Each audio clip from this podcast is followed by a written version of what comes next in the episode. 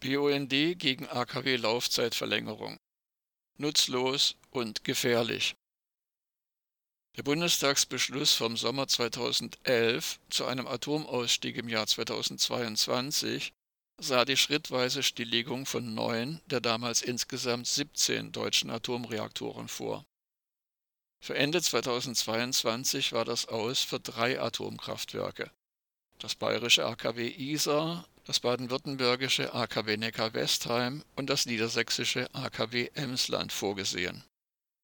Nach Ansicht des Bund für Umwelt und Naturschutz Deutschland BUND haben Bundesregierung und Bundestag mit der Änderung des Atomgesetzes am 11. November 2022 einen, so wörtlich, breiten gesellschaftlichen Kompromiss aufgekündigt. Der BUND kritisiert diese Entscheidung aufs schärfste und warnt vor den atomaren Gefahren auch im Streckbetrieb. Olaf Band, Vorsitzender des BUND, sagte, Zitat, der Weiterbetrieb der drei AKW trägt weder zur Versorgungssicherheit noch zur Stromnetzstabilität in Deutschland signifikant bei und steht in keinem Verhältnis zu den Risiken. Statt in diesen Tagen das Aus der Atomkraft in Deutschland zu feiern, stellt der Staat einmal mehr Unsummen für diese Hochrisikotechnologie bereit. Die Rückbaukosten, die aufgrund des Streckbetriebs erheblich steigen dürften, zahlen laut Vereinbarung zwischen Bundeswirtschaftsminister Robert Habeck und den Betreibern die Steuerzahler. Nutzen keiner. Ende des Zitats. Vor dem Hintergrund des russischen Angriffskrieges auf die Ukraine hat die Bundesregierung die Tür für weitere Laufzeitverlängerungen aufgemacht.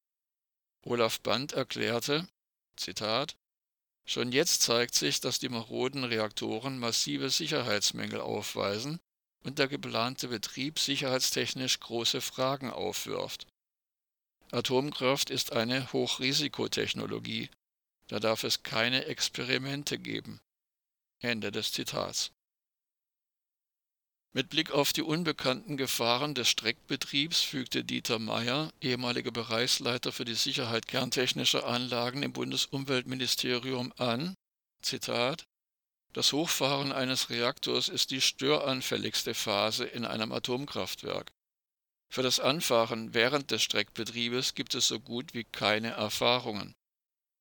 Diese ungeklärten Risiken kommen zu den allgemeinen Risiken eines Reaktorbetriebs hinzu so ist beispielsweise die Menge der radioaktiven Spaltprodukte während des Streckbetriebs besonders hoch. Bei einer Störung muss daher mit der Freisetzung besonders hoher Mengen von radioaktiven Stoffen gerechnet werden. Weitere Probleme könnten bei der Kühlung der deutlich höheren Nachzerfallswärme bei einem Störfall im Streckbetrieb auftreten.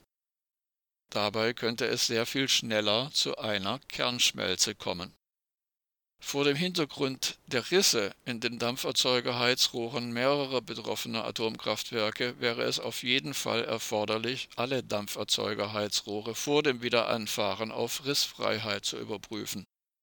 Ende des Zitats. Eine umfassende Überprüfung dieser Rohre ist nicht vorgesehen, wir berichteten. Hintergrund nach dem Beschluss der Bundesregierung sollen die drei verbliebenen Atomkraftwerke noch bis zum 15. April 2023 am Netz bleiben. Da auch die AKW-Betreiber den Atomausstieg für Ende 2022, laut Atomgesetz in der Fassung von Mitte 2011, einkalkuliert hatten, befinden sich die AKW bereits im Streckbetrieb. Damit dieser Streckbetrieb bis Mitte April umgesetzt werden kann, musste bereits im Oktober das AKW Isar kurzzeitig vom Netz genommen werden, um Komponenten auszutauschen. Dabei wird die Einsatzdauer der Brennstäbe im Reaktor um einige Monate verlängert. Die Leistung des Reaktors sinkt sukzessive bis auf etwa 60 Prozent.